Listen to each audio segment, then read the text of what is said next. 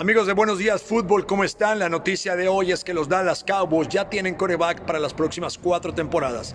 Efectivamente, 160 millones de dólares tuvieron que desembolsar los Cowboys, o van a tener que desembolsar, con 126 millones de dólares garantizados. Esto le permite a los Cowboys tener y asegurar al coreback, futura estrella de los Cowboys, si no es que ya es una estrella, Dak Prescott. Pero la pregunta es, ¿es suficiente con Dak Prescott para ganarle a Washington, a Giants, a Filadelfia.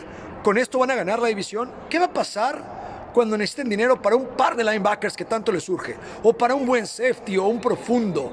Para firmar esa primera ronda que posiblemente tomen en la décima oportunidad del draft. ¿Qué tienen que hacer los Cowboys además de esta firma? No está fácil.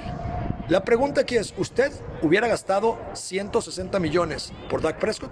Déjanos saber en Buenos Días Fútbol, Facebook, Twitter. El viernes estaremos comentando esto y más. Saludos.